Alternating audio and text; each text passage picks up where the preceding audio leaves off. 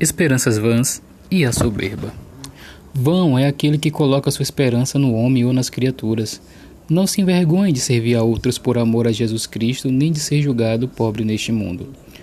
Não conte demasiado com você mesmo, mas coloque sua esperança em Deus. Faça aquilo que você é capaz e Deus ajudará sua boa vontade. Não confie em sua própria sabedoria, nem na sutileza de qualquer criatura vivente, e sim na graça de Deus que auxilia os humildes e humilha os orgulhosos.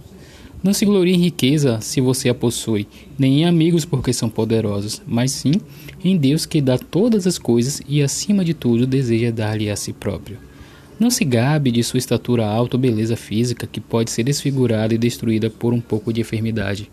Não se deleite em seus dons naturais ou talento, para que com isso não desagrade a Deus, de quem é todo o bem e tudo que você possui por natureza.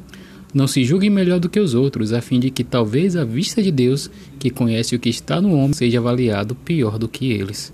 Não se orgulhe de boas obras, pois os juízos de Deus são diferentes dos juízos dos homens, e muitas vezes ele se ofende com aquilo que agrada aos homens. Se qualquer bem existe em você, creia em melhores coisas ainda dos outros para que possa preservar a sua humildade.